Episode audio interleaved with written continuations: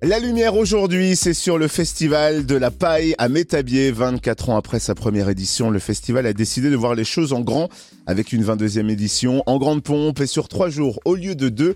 Rendez-vous donc du 26 au 28 juillet. On découvre l'affiche avec Aurélien Bouvray, programmateur du festival de la paille, au micro de Charlie Chevasson, notre reporter Fréquence Plus.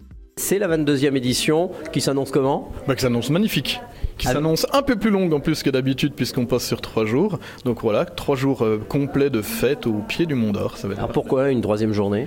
Bah Parce que justement on avait envie de prolonger un peu la fête, à la fois pour les festivaliers, puis à la fois pour les, les bénévoles, pour les équipes organisatrices. Hein. Euh, mettre en place euh, le, le, festival de la paille, ça se fait sur une année.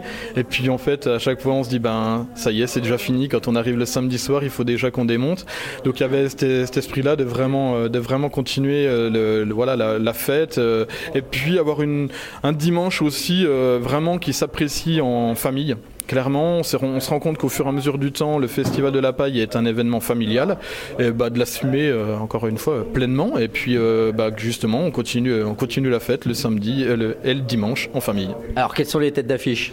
Alors cette année, bah, on, est, on a des on va dire presque un peu des thématiques. Hein. Le, le, vendredi, on aura euh, Kokomo, Matmata et puis Asian Dub Foundation. Donc quand même, les, voilà, les Londoniens qui viendront clôturer cette première euh, soirée, qui a une esthétique un peu plus, plus rock. Le samedi, on va être sur euh, une tendance un peu plus hip-hop et, et, électro, notamment avec ben, un des patrons en tout cas de, du rap français, MC Solar.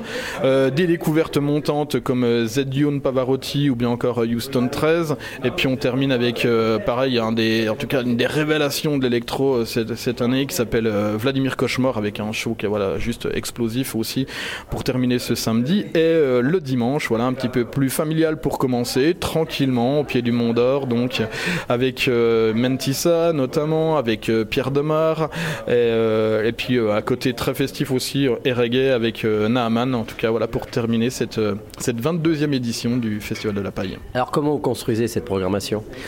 Alors la programmation, elle se construit euh, bah, déjà sur plusieurs mois, sur plusieurs en fonction des disponibilités des artistes, en fonction aussi du, budget évidemment. Hein. Ça, ça a été des contraintes euh, qui sont qui deviennent de plus en plus euh, difficiles à avoir. Au niveau aussi de la géographie, c'est-à-dire de, s'entendre aussi avec les autres événements à côté, pour essayer aussi d'avoir quelque chose d'un petit peu original par rapport à ce que ce proposent les autres. Rester aussi dans l'ADN de ce qui est recherché par les festivaliers, puisque nous aussi en tant qu'organisateurs et bénévoles avons envie de, de mettre en place, c'est-à-dire qu'il y, a une identité sur le Festival de la Paille, on veut que ce soit à la fois festif, qu'il y a aussi de la découverte, que ce soit, il y a un côté très familial, il y a beaucoup de gens quand même qui viennent avec leurs enfants et on veut continuer à aller en, dans ce sens-là, et puis qu'à la fois il y, a des, voilà, il y a des styles un petit peu plus pointus. Euh, sur lequel on puisse aller. Et donc euh, ben, voilà toute cette alchimie d'essayer de trouver ce qui ben, ce qui pourra correspondre le plus. Et puis euh, et puis voilà qui correspond à notre budget. C'est aussi de penser à la parité.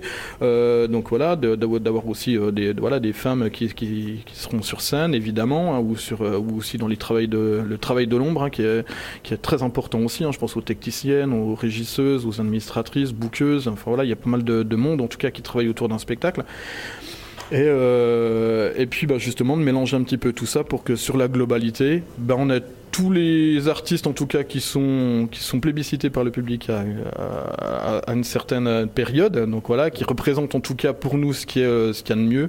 Et puis ben, aussi bah, respecter, que ce soit accessible euh, voilà, au niveau budget euh, à tous, voilà, que ça reste une fête populaire. En tout cas, il y a une certitude qu'on a, c'est que c'est des très très beaux spectacles. Voilà, pour les avoir vus en tout cas, moi je suis convaincu que ce sera des, que ce sera des, euh, des groupes et des spectacles qui vont plaire en tout cas au public euh, qui vient habituellement en tout cas au Festival de la Paille. Et c'est toujours le temps hein, qui est toujours un petit peu difficile des fois. Ouais, mais cette année il va faire super beau.